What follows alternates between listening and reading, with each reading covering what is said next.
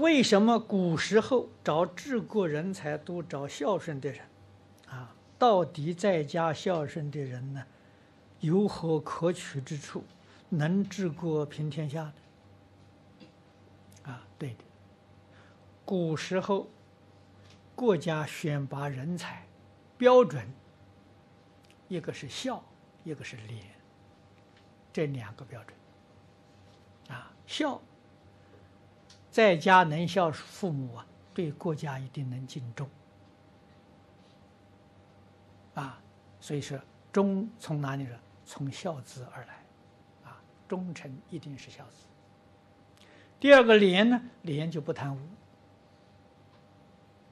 啊，所以说中国自古以来讲啊，举孝廉呐，啊，选举、选拔人才，选拔人才不是每个人像现在这个。这个民间一般选举不是的，他是政府官员，啊，官员常常去访查，啊，去探访，啊，哪个地方有孝子，这个人很廉洁，他就把他选拔出来，国家栽培他。你说他没有治国的能力，是从小国家培养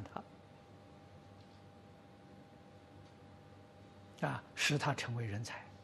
成为将来是国家的干部，啊，所以选拔干部啊，基本的条件就这两个，啊，而且选拔一定是童子，